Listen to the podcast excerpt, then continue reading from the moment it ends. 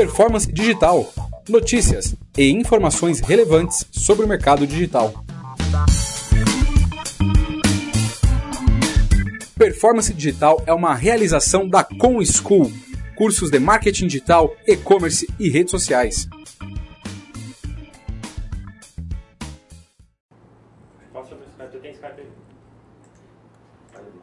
Ok? Pessoal, boa tarde. Sejam todos muito bem-vindos a mais um web seminário da Com School, mais uma iniciativa aqui para compartilhar conteúdo, agregar valor. E eu fico muito feliz de falar sobre um assunto espetacular e agradeço a colaboração de vocês, agradeço a atenção, a disponibilidade do tempo. E para quem não me conhece, meu nome é Levi, eu faço parte aqui do time de Customer Success da ConSchool. O que, que é isso, Customer Success? É a experiência do cliente. Então, como que você consegue encantar o cliente? Isso assim, em linhas gerais, né, de uma forma bem resumida. E hoje estou aqui para falar sobre quais são os cinco principais pilares do Omnichannel. E quem vai acompanhar é o Marcelo Fischer, ele é head de vendas da Itelios. Marcelo, obrigado aí por você participar com a gente. É um prazer ter você aqui com a gente. Obrigado, Levi. Eu quero pedir antecipadamente desculpas por eu não poder estar com vocês na, na sala. Uh, mas assim como o Omnichannel é uma história muito dinâmica no mercado e eu estou inserida nele total, então eu tenho uma outra, uma outra agenda muito próxima e a gente acabou não conseguindo estar juntos. Mas vamos falar que o assunto é, é, é incrível. Bacana, maravilha. Então agradeço, pessoal. O Marcelo estaria aqui hoje, mas ele teve imprevisto, mesmo assim conseguiu aí acessar a distância. Então agradeço o seu tempo, Marcelo, a participação aqui. O Marcelo, a foto dele está aqui?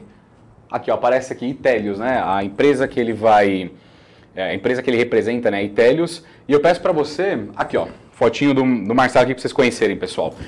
É, Marcelo, se apresenta, conta um pouquinho do que quem é a Itelios, né? Antes da gente começar a falar de fato sobre Omnichannel. Legal. É, obrigado, pessoal. Quem quiser conhecer ou trocar uma ideia depois também, é só acessar lá o LinkedIn, procurar Marcelo Fischer na Itelios, é facinho de achar. É, a Itelios é uma consultoria digital é, especializada no segmento de Omnichannel e aquilo que a gente hoje chama de Connected Commerce que é como a gente conecta todas as uh, experiências dos clientes com as marcas. Né? A Itelios tem mais de 15 anos de história no, no, mundo, há 10 anos no Brasil, e desde o ano passado a gente faz parte do grupo Capgemini, que é um dos maiores grupos de tecnologia globais do mundo, e a gente ajuda aqui no Brasil a liderar também a área de Digital Customer Experience, uh, que cuida justamente da experiência do consumidor, onde o Omnichannel é uma das principais ferramentas para engajamento e, e relacionamento. Excelente, ótimo. E para a gente começar esse assunto, é interessante porque algumas pessoas não conhecem né, o conceito de Omnichannel. Então, acho que antes de a gente falar dos cinco principais pilares, é importante, é importante entender o que, que é Omnichannel, Marcelo. Legal. É, o Omnichannel, na verdade, é uma estratégia que une o, três pilares básicos assim do, do, conceito de transformação digital, que é tecnologia, pessoas e processos, mas com o objetivo de permitir que as pessoas tenham a mesma experiência com as marcas em qualquer canal que, uh, que seja que sirva de ponto de contato uh, entre eles. Então, uh, o, o, princípio da, da, do Omnichannel é o entendimento da jornada do consumidor, quais são os pontos de contato que esse consumidor tem com as marcas e a partir daí como é que a gente conecta isso tudo dentro de uma experiência única para esse consumidor. É, basicamente o conceito é esse, né? Uh, se a gente for falar um pouquinho de história assim, do Omnichannel, que é, que é bem legal, acho que os primeiros, a, a, a primeira noção de Omnichannel uh, real que se teve foi lá por 2003, mais ou menos, uh, quando a Best Buy nos Estados Unidos criou o conceito de Customer Centricity, que é colocar o cliente no centro do negócio, né?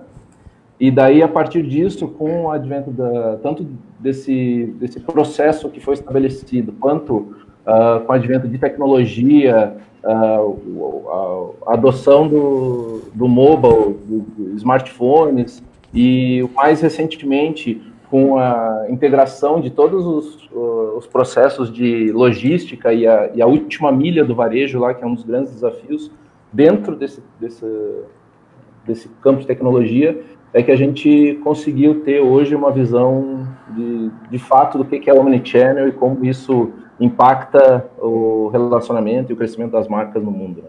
E é interessante porque, independentemente do canal, né, se o cliente interagiu com a marca na loja física ou na loja online, para ele, não importa o canal, é a loja que ele é, estabeleceu uma relação. Então, assim, por isso é importante você lidar em todos os canais da melhor forma possível para que a experiência dele seja muito positiva, né? Acho que é isso que as marcas estão percebendo cada vez mais aqui no Brasil. É, o ponto é que não existe mais aquela linha que separava o digital do físico, né, do, do analógico. Então, para o cliente, a experiência é única. Ele não faz mais diferenciação entre comprar pelo um aplicativo, ou comprar pelo site, ou ir na loja física. É, ele vai notar a diferença quando a experiência for diferente. Então, se a comunicação que ele tem pelo aplicativo é diferente do tipo de atendimento que ele tem na loja, daí sim ele vai notar uma ruptura disso e daí é que tem um, um prejuízo para o negócio. E o grande desafio é esse: é como é que você consegue integrar esse, essa mesma visão de atendimento, de produto, de preço, de logística uh, em todos os canais para esse cliente. Né? Excelente. E para a gente começar, Marcelo, então, falando dos cinco pilares, é, qual que é o primeiro passo para quem quer começar numa estratégia omnichannel? Ah, antes de você falar, eu quero só comunicar ao pessoal que quem quiser é, fazer perguntas, fique à vontade, tá, gente? É legal vocês compartilharem é, se existe isso na realidade de vocês, no contexto que vocês estão inseridos, vocês estão acompanhando agora. Fique à vontade para perguntar, para mandar a sua, sua sugestão, seu comentário, que eu já repasso para o Marcelo aqui e a gente faz esse bate-bola com vocês. E para quem quer começar, Marcelo, como que começa então uma boa estratégia para integrar né, os sistemas aí do Omnichannel? É, o, o primeiro é, eu acho que o primeiro passo é decisivo para esse tipo de, de operação é você ter o um mindset orientado para o cliente no centro do negócio. É, esse foi o primeiro passo da história do Omnichannel é, e ele continua como processo até hoje válido. Né? Então, é, de um modo geral, quando a gente olha, e, pensando um pouquinho como as empresas veem, por exemplo, a sua gestão e operação de marketing e vendas, né? É, todo mundo pensa na história do funil de vendas, né? principalmente pelo time de comercial, né? Uh, e no funil tradicional, aquele que você tem uma geração de demanda dos leads, e daí você vai apertando o funil até o final para sair o, o negócio. Né? É, isso continua super válido do ponto de vista de gestão, mas do ponto de vista de aplicação para o negócio, o mais correto seria a gente colocar o, o cliente no centro da, da, da, operação, no centro da empresa, e entender como a gente, como, é a jornada desse cara, né? Como ele se, qual é o problema dele, como ele se aproxima, uh, como ele, como ele encontra ou como ele deveria encontrar a marca, uh, qual é a história que a gente conta para esse cara, se a história que a gente conta está conectada ou não com, com o interesse dele, se é relevante ou não, se, a, se essa história nesse sentido, a gente tem uma oferta de produto ou serviço que uh, corrobora com isso. Se a, a gente apresenta isso de forma rápida, simples uh, e sem atrito para o cliente para poder comprar, e depois, se ele comprou, se a experiência foi válida e, e a gente consegue engajar ele fazendo com que ele recomende isso. Então, essa visão de, de, um novo funil de venda centrado no, no cliente, a partir de diversos pontos de contato que a marca tem com o cliente, é que é o primeiro passo, Piano. Sem isso, sem, sem ter a visão do negócio centrada no cliente e você tomar decisões estratégicas centrada no comportamento do seu consumidor, nem começa a tirar o, o, o primeiro sinal de fracasso. Faz todo sentido. Inclusive, as empresas precisam entender que essa área de Customer Experience, Customer Success, não é só uma área, né? É a cultura da empresa. Então, as áreas precisam se conversar, seja a área de tecnologia, de marketing, de logística, eles precisam entender que é, todos é, têm que estar alinhados, precisam estar alinhados com uma orientação voltada para o cliente, né? Correto, correto. Tem, tem alguns sinais, uh, a gente, nesse tipo de, de estratégia, quando vai fazer a implementação de uma estratégia de omnichannel, a gente... Uh, o mercado é muito, muito rápido, a dinâmica é completamente diferente de, de alguns anos atrás. Então, a gente sabe como começa. É um projeto que, come, que tem começo. A gente costuma brincar que o cara pergunta, ah, em quanto tempo eu vou ter implantado e eu vou estar uh, executando isso? A gente sabe que é um projeto que tem começo, mas ele não tem hum. fim. Né? Então, é, ele, ele, tem que ter uma, uma interação contínua dentro do, do time e os primeiros sinais assim de que a gente sabe que não vai dar certo é, por exemplo, quando isso não é uma decisão da diretoria da empresa. Uhum. Quando isso não é, quando não é top-down, quando, quando não é uma decisão estratégica do negócio. Né? Então, se não é uma decisão estratégica, não, não faz parte da cultura do negócio, não faz parte do mindset do, do time que lidera o negócio, a gente sabe que não vai funcionar. Interessante. E pela sua experiência, Marcelo, como que a gente faz para entender esse impacto né, dos pontos de contato? Como que a gente mensura esses dados, essas informações, para extrair valor, conseguir, é, conseguir gerar insight para gerar mais negócios? É, essa é, a, é, a, é, uma das partes que torna o, a estratégia de Omnichannel muito valiosa, porque assim como qualquer estratégia de marketing digital, hoje o, processo é muito mais orientado para engenharia do que para uh, talento e alguma outra uh, soft skill, né? Então, a gente tem a capacidade de, em cada ponto de, de contato, identificar qual é a ferramenta ou argumento de, de, estratégia de marketing e vendas que vai ajudar o consumidor a passar para o próximo passo, né? E daí, e, isso é muito fácil de mensurar, né? E os, os indicadores, de um modo geral, eles variam de acordo com a estratégia do negócio, né? É, se ele está mais orientado para uma estratégia de marca, se ele está mais orientado para uma estratégia de uh, aumento de share, se ele então isso varia bastante. Mas quando a gente está falando uh, especificamente de e-commerce e do, do, do mercado, uh, da orientação do mercado digital, tem dois indicadores que são fundamentais assim para a validação de uma experiência omnichannel de sucesso, né? A, a primeira delas é o NPS, né? Que é o Net uhum. Promoter Score. Quem, esse é um tipo de, esse é um conceito relativamente novo no mercado também. É, o Net Promoter Score é um conceito que faz com que uh, você consiga mensurar qual é a probabilidade do teu cliente em recomendar a tua marca. Né? E, e, esse, esse é de fato o resultado final do, do, da jornada do consumidor, né? Você engajar o cliente a ponto de que ele se transforme em embaixador da tua marca. É, o Omnichannel permite isso, faz, faz mas o, o, o NPS e o, e o, score do NPS, como você mede isso, uh, quanto mais alto o, teu NPS, maior é a probabilidade do teu consumidor uh, indicar o teu produto. Uh, é um conceito relativamente novo, mas ele já é muito aplicado no Brasil e por empresas de, de vários segmentos. A gente não está falando só de B2C, a gente está falando de B2B também. Né? Então, eu conheço uma empresa de software, que vende software de gestão, que, que coloca o NPS, que é o indicador de satisfação do cliente, como um dos principais uh, indicadores para, uh, inclusive, validar bônus e, e, e bônus anual, né? Então, só ganha bônus quem tiver, é, quando a empresa tiver um, um índice de satisfação do consumidor muito elevado. Então, a remuneração está então, atrelada, né?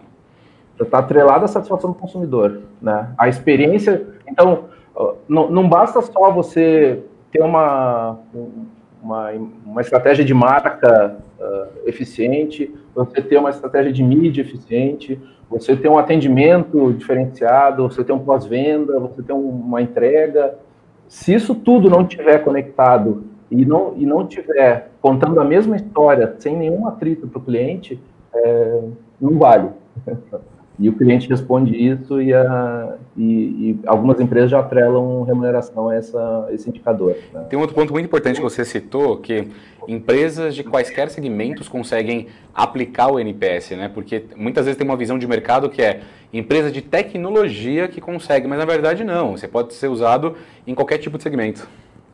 Em qualquer tipo de segmento e às vezes no, no modo mais simples. É, hoje já tem ferramentas uh, com um custo bastante baixo para você poder numa loja física você conseguir fazer esse tipo de, de levantamento, né? Ou então num B2B, numa, numa grande empresa de gestão, como eu acabei de comentar. E esse seria um dos, dos, principais indicadores, mas se a gente for pensar do lado do, do resultado do digital, né, por exemplo, de um e-commerce, é, um dos principais indicadores que ele não é hoje tão considerado assim, porque os principais indicadores de e-commerce normalmente são taxa de conversão uh, no, no, negócio, né? É, mas é o, a, a, taxa de uh, conversão baseada só em uh, tráfego digital, tráfego orgânico e de mídia não paga, né? Direto e orgânico. É, tem, um, tem um nome, uma sigla para isso, que chama DORO, é, Direct and Organic Revenue, né?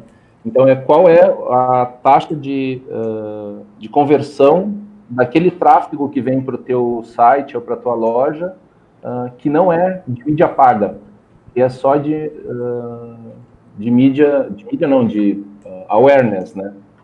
Então, esse, esse é um outro indicador importante para entender o sucesso de uma estratégia omnichannel. Excelente.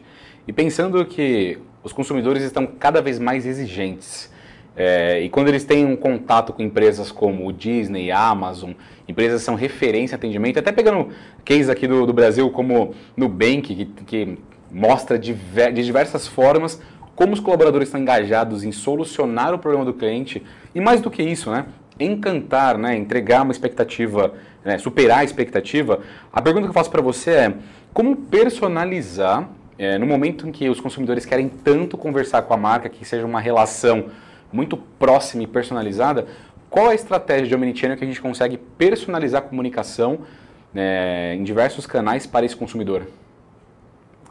É, isso, tá, isso é, é, um, é um ponto muito, muito interessante, porque sem a personalização, né, sem se criar relevância para o consumidor, é, fica tudo, na verdade, muito chato, né? Fica tudo muito parecido, fica todo mundo muito igual.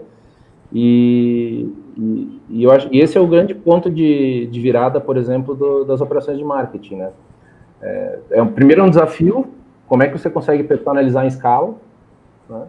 Então esse é um, é um desafio gigante, mas também já existem uh, algumas alternativas para isso. É, mas o principal é que você consiga o que a gente chama de fonte única da verdade, o, o single source of truth, né? A partir do momento que você tiver uma base de dados uh, centralizada de todos os teus clientes e do histórico de relacionamento com eles, né, você consegue começar a criar uh, segmentação a partir de comportamento de consumo. E a partir desse comportamento de consumo, você começa a cruzar dados uh, de comportamento de consumo com uh, sociodemográfico, com, um, indo para um, um exemplo bastante simples hoje, né? É, quando a gente fala de CRM, o CRM ele traz, na verdade, só dados do relacionamento passado do cliente com a marca ou com a empresa, né? É, hoje o que, é, o que a gente tem visto no mercado é o cruzamento dos dados do CRM que é tudo como eu já, o que eu já fiz, como eu já me relacionei com aquela marca, uh, associado aos dados de navegação online. Então, eu consigo, a partir do meu comportamento de relacionamento no, nos sites, mais com o meu histórico de navegação, eu consigo cruzar dados e, e utilizando daqui a pouco ferramentas de, de, de inteligência artificial, eu já consigo fazer uma análise preditiva de qual é o comportamento de consumo daquele cliente. Né, e, e, o que, que ele pode comprar na loja, ou qual é o, o potencial interesse dele uh, naquela, naquela interação comigo. E a partir disso, eu tenho que devolver para ele uma comunicação que faça sentido para aquele momento que ele está conectando com a, com a marca, né? Aí o, o, grande desafio é, como eu falei antes, que é o, como se cria essa escala, como é que você humaniza aquilo que hoje, por exemplo, tem uma inteligência artificial, tem um chatbot conversando contigo, uh, ou tem um, um retargeting ali que você entra num site e quando sai tá aquela, aquela propaganda fica te perseguindo em N, N locais. É, essa é a parte chata, né? E, e, de alguma forma hoje, inclusive, é, ilegal, porque você tem hoje a LGPD, a Lei Geral de Proteção de Dados, que não permite que você use o dado do cliente de qualquer forma, né? É, mas com, com critério e com uma boa dose de humanização na comunicação, você consegue fazer isso dentro do, da estratégia. É importante o... entender que até quando é uma relação B2B, né, não só B2C. Porque tem uma frase que eu gosto muito que é assim, é, mesmo que seja B2B, a, a, negociação, por trás de um CNPJ tem um CPF, né? Então, são exato, pessoas exato. falando com pessoas, né? Isso, isso que acho que em nenhum momento pode ser esquecido, porque por mais que seja uma relação empresa para empresa, tem, é um funcionário, é uma pessoa que está por trás daquela operação. Perfeito. E, e tem uma, um cenário hoje que é o seguinte, no, especificamente no B2B, e, e hoje a gente... A, a, o, o Omnichannel no B2B ainda está engatinhando, mas ele é uma, mas, mas ele é uma, uma, uma demanda muito latente já, pelo, pelo seguinte uh, critério. A, hoje, como você falou, é, um é uma pessoa que está representando um CNPJ, de fato. Só que quando a gente está hoje se relacionando no, como empresa, a gente está trazendo aquela nossa, aqueles nossos comportamentos de consumo do B2C para dentro do negócio. Então, hoje, se eu estou comprando como no papel de um comprador de uma empresa uh, que está se relacionando lá com seus potenciais fornecedores, eu quero ter a relação com essa empresa da mesma forma que eu tenho uh, como consumidor. Excelente. Então, então isso é uma, uma, uma demanda assim que vai crescer muito nos próximos anos, né? É, também é cenário de omnichannel no B2B. Muito bom. Até agora nós falamos sobre como você começa a integrar é, uma operação de omnichannel, a importância de mensurar dados, é, que faz todo sentido personalizar, mesmo que seja em escala para você ganhar é, um diferencial e agregar valor para o consumidor. E agora acho que é um ponto muito importante, assim, como que você mantém uma operação rodando com uma melhoria contínua, né? Muitas pessoas é, acham que a partir do momento que você já estruturou, agora eu não preciso tomar tanto cuidado porque a parte mais difícil já foi. Na verdade, não, né? É uma melhoria contínua. Então, conta um pouco para a gente sobre como melhorar os processos, como retroalimentar a operação, como manter uma operação ágil. E eu acho muito legal que você até já tinha mencionado antes que você precisa pensar grande, começar pequeno e, e se mover rápido. Então, assim, é, no, no, teu ponto de vista, Marcelo, com a tua experiência, né, como que você acha que precisa ser uma melhoria contínua? É, então, eu tenho uma, a gente tem uma, algumas frases que a gente costuma citar aqui internamente, que assim, se o cara não faz é, gestão direito, ele não vai fazer uma gestão digital direito. Se você não faz marketing direito, você não vai fazer marketing digital direito. Né? É, da, da mesma forma, um, um dos grandes uh, momentos assim de você perceber se a estratégia digital ou de omnichannel vai dar certo ou não é o quão preparada a empresa ou a pessoa como profissional tá? Para assumir que ele vai ter que quebrar algumas crenças existentes, uh, que ele vai ter que ser mais rápido do que eh, foi antes, é, que ele vai ter que testar muito, né? E que ele vai ter que assumir riscos para execução. E, de um modo geral, a melhoria contínua, ela pressupõe isso, é estabelecer também essa, esse mindset de testes, né? É, essa iteração que a gente fala é voltando lá atrás, ok, a gente já tem, eu coloquei o meu consumidor, uh, o meu cliente no centro do meu negócio. Eu consegui organizar de forma estruturada a minha base de dados para que eu consiga coletar isso no momento que seja necessário. Né? Eu tenho uma estrutura de personalização que entende qual é a fase que, que cada momento esse cliente está, qual é a ferramenta que eu tenho que ativar ele para ele passar para a próxima fase, sem ele perceber isso. Né? É, e, agora, e depois eu tinha a questão da mensuração de dados. Então, como é que eu avalio se isso está funcionando ou não? Né? A otimização, na verdade, é isso tudo junto, né? E, e de forma contínua. Então, tem, tem um ponto que ele é negligenciado na história da, da otimização. Eu acho que tem isso muito da cultura corporativa brasileira também. É, a gente planeja, a gente executa, E a gente até avalia o resultado, né? Só que falta, às vezes, tem um gap na questão do aprendizado. Então, ok, o que, que eu aprendi com esse erro que eu não vou cometer mais e que eu vou, então, reduzir o tempo de absorção uh, daquela, daquela disciplina e como é que eu reaplico isso, trazendo para dentro do negócio para empurrar ele para que ele seja, uh, os processos sejam mais rápidos, melhores, mais eficientes e tal. Então, o, o, esse processo de, de uh, retroalimentação, para mim, acho que o principal gap hoje que existe é o, o, o quanto a gente está apto para aprender com os erros. Né? Não é nem errar, errar, errar todo mundo erra, projeto dá problema em qualquer lugar e tal, mas o quanto a gente está apto para aprender com os erros e, e, entender que vai errar, e entender que vai dar, vai, não vai funcionar, e ok, descarta que não funciona e melhora que funcionou. E tem um ponto que você citou que eu, eu gosto muito, que é assim, testar. É, tem alguns, algumas empresas que acreditam né, que a partir do momento que você montou uma, uma campanha, que você montou uma, uma estrutura pensando numa ação específica e você fez um teste, aquilo deu certo, então eu vou replicar é, em todos os pontos de contato como se aquilo fosse uma receita de bolo. E aí esquece que na verdade não, você, é, é um teste contínuo, porque o que deu certo hoje não vai dar certo amanhã. E eu acho que Perfeito. falta muito essa cultura do teste, né? Assim como você falou da cultura do erro, é muito curioso, porque fora do país, se você pensar nos Estados Unidos, por exemplo, é, é comum o, as startups errarem e muitos investidores é, investirem naquelas startups que já quebraram, porque é valorizado, o erro é valorizado. Ele é valorizado como processo da aprendizagem. Aqui no Brasil, não. As empresas não gostam de citar erros, não gostam de aprender com os erros. É, é muito curioso isso, como é, é, é cultural, né? É, é, é a valorização da experiência, né? Exato. Se, se você não errou nunca, eu acho que é aí que está o problema, né? Perfeito, perfeito. Gosto muito dessa abordagem. Então acho que fica com uma grande lição para quem está assistindo. Valorize o erro, né? Porque você aprende corrigindo o erro e tem essa cultura de valorizar não só os acertos, mas os erros também. E para a gente, é, encaminhando já para a finalização desse web seminário, para fechar com chave de ouro, eu acho muito legal falar exatamente sobre essa temática do fracasso, né? Como evitar o fracasso? Quais são os principais riscos que você vê hoje na operação de Omnichannel? É, o primeiro deles é assumi-los.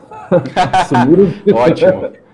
Excelente. Assumi esse é o primeiro passo, né? É, óbvio que dependendo do tamanho da tua operação ou do tamanho da tua capacidade de investimento, é, você vai ter uma margem maior ou menor de para arriscar, né? Uh, mas o que o cenário que a gente tem hoje é que eu não preciso fazer hoje um projeto gigante, né, uh, de centenas de milhares de reais para testar e validar uma operação de omnichannel. Né? O, o, primeiro passo é fazer. Eu tenho que fazer, eu tenho que começar em algum lugar. É, o omnichannel é muito legal porque você consegue começar de forma muito rápida, muito pequena, uma operação, mesmo que seja gigante. Não importa se você tem uma loja, tem 500 lojas o, o compre online e retire na loja é uma coisa que você pode implantar amanhã na tua operação com um site, um telefone e um atendente na loja, tão simples quanto isso. Né? E você já vai conseguir medir o impacto da tua operação no e onde é que você está acertando ou errando na, na avaliação da experiência do cliente. É, então, essa é a, a, a, primeira visão. Assim, tem que começar. Porque se não começar e não fizer e não, e não der o pontapé inicial, é, o, a empresa do teu lado vai fazer, o teu concorrente vai fazer, é, e, o, e o consumidor, a carteira dele é a mesma. Ótimo. Não, não vai, a carteira dele é a mesma. Ele vai escolher com quem ele vai compartilhar a carteira, com quem ele tem a melhor experiência. E, aliás, inclusive, tem, tem pesquisas que comprovam isso, que a, os consumidores, principalmente o consumidor brasileiro, que normalmente é um consumidor uh, mais exigente que o consumidor global, uh, ele está muito mais apto a gastar mais com quem provê para ele uma melhor experiência, do que inclusive no, no cenário comparativo com consumidores globais. Então, é, é esse é o, é o, primeiro, o primeiro ponto. E o, eu acho que o, que o segundo é a gente tem que escolher as nossas brigas, né? É, então, a, a questão da, da, do, do Omnichannel, ele, ele faz parte de um processo de transformação digital. e de novo, não importa se é B2B, se é B2C, se é uma empresa de grande, médio ou, ou pequeno porte, né?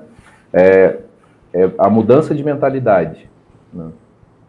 Se você não está apto para mudar a mentalidade, para errar mais, para testar mais, é, o exemplo que você, a gente estava falando há pouco, né, da, sobre cultura, é, de novo, é muito comum nos Estados Unidos, quando você termina um projeto erra, fazer o pós-mortem, né? Pós-mortem é, de fato, sentar na mesa todo mundo assim, ok, uh, qual foi o aprendizado? Aqui a gente olha quem é o culpado. Excelente. então, é bem assim mesmo. O mindset é muito diferente. É, então tem que eliminar isso, tem que ver qual é o aprendizado e como é que eu vou para frente. Esse é o ponto. Ótimo. E, e, lembrar também de você treinar a equipe, né? Você precisa retroalimentar Bom. a equipe também. Porque a gente tem que lembrar que a empresa é feita de pessoas, né? E se você não treina, não capacita o seu time, é, eu vejo muitas empresas se preocupando da porta para fora. Então, experiência do cliente, mensuração de resultado, como que, quais as métricas que eu analiso, que eu consigo validar se é, estou no caminho certo ou não. Mas em contrapartida, eu esqueço, eu esqueço né, que da porta para dentro tem o, o, meu funcionário, que ele precisa ser bem treinado, ele precisa ter uma, uma, um processo contínuo de aprendizagem e muitas empresas também negligenciam isso. Né? É, é tem, tem um, uma frase, se eu não me engano, é do, do fundador da Azul, da, JetBlue, né, nos Estados Unidos, que ele fala que é, é, se você não tratar bem os seus, os seus uh, colaboradores, eles não vão tratar bem o teu cliente. Sim, excelente. É, esse é, esse é o primeiro, primeiro ponto. É. E daí sim, quando a gente fala sobre a mudança da cultura e a mudança de processos, ela, óbvio, que ela parte do princípio de você colocar o cliente, uh, o consumidor, no centro do negócio, mas se do ponto de vista de gestão, você não fizer uma gestão orientada para o teu time, para valorizar ele, para que a comunicação seja clara, que a definição de metas e estratégia fique muito clara para todo mundo, e, e, do ponto de vista de marca e empresa, tu não tem um propósito significativo para ele, né? Milionário não é mais aquele cara que tem um milhão de reais no banco, né? O milionário é aquele cara que consegue impactar muitas pessoas com o propósito do negócio. Então, acho que esse é o, o, o princípio da, da, do, do, impacto da cultura na, na, transformação digital e numa, numa operação de omnichannel. Maravilha, excelente. É, Marcelo, então, para a gente encerrar, você tem mais alguma consideração além desses pontos que a gente falou? E obrigado a todos que já estão até agora aqui acompanhando a gente. Tem bastante gente acompanhando. Isso é muito legal ver pessoas engajadas, né, empresas interessadas nesse assunto. E qual é a sua consideração final, Marcelo, para a gente fechar com chave de ouro? É, eu, eu, o Omnichannel é, uma, é um assunto que a gente é apaixonado, a gente adora, adora falar, adora fazer. É, a gente foi um pouquinho mais conceitual aqui, né? para tratar sobre os pilares de, de, de construção disso. É, mas a gente, tanto na Intel quanto na Capgemini, a gente compartilha muito conteúdo sobre uh, Omnichannel, sobre transformação digital. É, quem quiser acompanhar, uh, a gente está em, publicação disso em, em mídias uh, sociais com bastante frequência. A gente tem um evento que vai realizar no Inovabra é, na, no começo de abril, chama Connected Commerce Tour, onde a gente vai trazer clientes da, da ITES, da Capgemini, para a gente conversar sobre um pouquinho mais da prática do, disso. Está todo mundo convidado, quem quiser saber, é só procurar lá no InovaBra sobre o Connected Commerce Tour, ou então me manda um e-mail que, eu, que a gente orienta aí. Eu sei que ainda tem algumas vagas e, e vale a pena a gente ampliar esse debate também. Show de bola! É... Ah, tem só um detalhe aqui, tem uma pergunta que foi feita. Como hum. é, o Marcelo define o ciclo do Omnichannel? Como eu defino o ciclo do Omnichannel? É... A gente tem um checklist, né, que costuma utilizar para validar o, o Omnichannel no, no mercado, né? Então, o, o, ciclo seria o seguinte: eu tenho a visão unificada do meu cliente, eu tenho a visão 360 do cliente e para o cliente, né? É, eu consigo dar visibilidade de estoque para o cliente, independente do canal que ele está é, acessando a minha marca. É, se ele compra em um canal, eu consigo rotear esse pedido, eu consigo transformar esse pedido do, do aplicativo móvel e levar ele para a loja, outro, ou se ele compra numa loja, eu consigo rotear esse pedido para ele retirar em outra loja ou receber em casa, né? É, e o último seria o, o meu uh, atendimento ao consumidor, meu customer service, SAC, cada um tem um nome diferente. Ele está integrado com essa visão. É, quando a pessoa entra em contato com a minha empresa, é, o atendente tem autonomia e ele sabe o, o que, que já aconteceu, sabe essa história, ele tem essa visão. Então, esse seria, eu acho que, o, o, o nosso checklist básico assim, de operações para o Omnichannel. Excelente. Ficou claro, agradeço quem fez a pergunta e agradeço você, Marcelo, pelo seu tempo. Assim a gente encerra mais um bate-papo bacana aqui da ConSchool. A ConSchool, para quem não sabe, é uma escola de negócios. Nós temos mais de 10 anos de mercado, mais de 50 mil alunos formados, com cursos na área de e-commerce, marketing, mídias sociais, tecnologia. E a gente busca exatamente isso, agregar valor através do conteúdo, seja um bate-papo, uma palestra, um web seminário, através das aulas, né? A gente tem a sede aqui na Avenida Paulista, mas agora com o processo de expansão, a Com School está presente em vários lugares, tem em Rio de Janeiro, Curitiba, Porto Alegre, Florianópolis. Então você que não é de São Paulo, você pode fazer em uma das nossas regionais um treinamento nosso, ou você pode fazer aqui em São Paulo também. A gente tem treinamentos aqui na Avenida Paulista que são presenciais. É, ou se não tiver em nenhum desses lugares, nenhuma das regionais, você pode fazer online ao vivo e participar aqui do, dos nossos cursos em tempo real, interagindo com uma tecnologia muito bacana.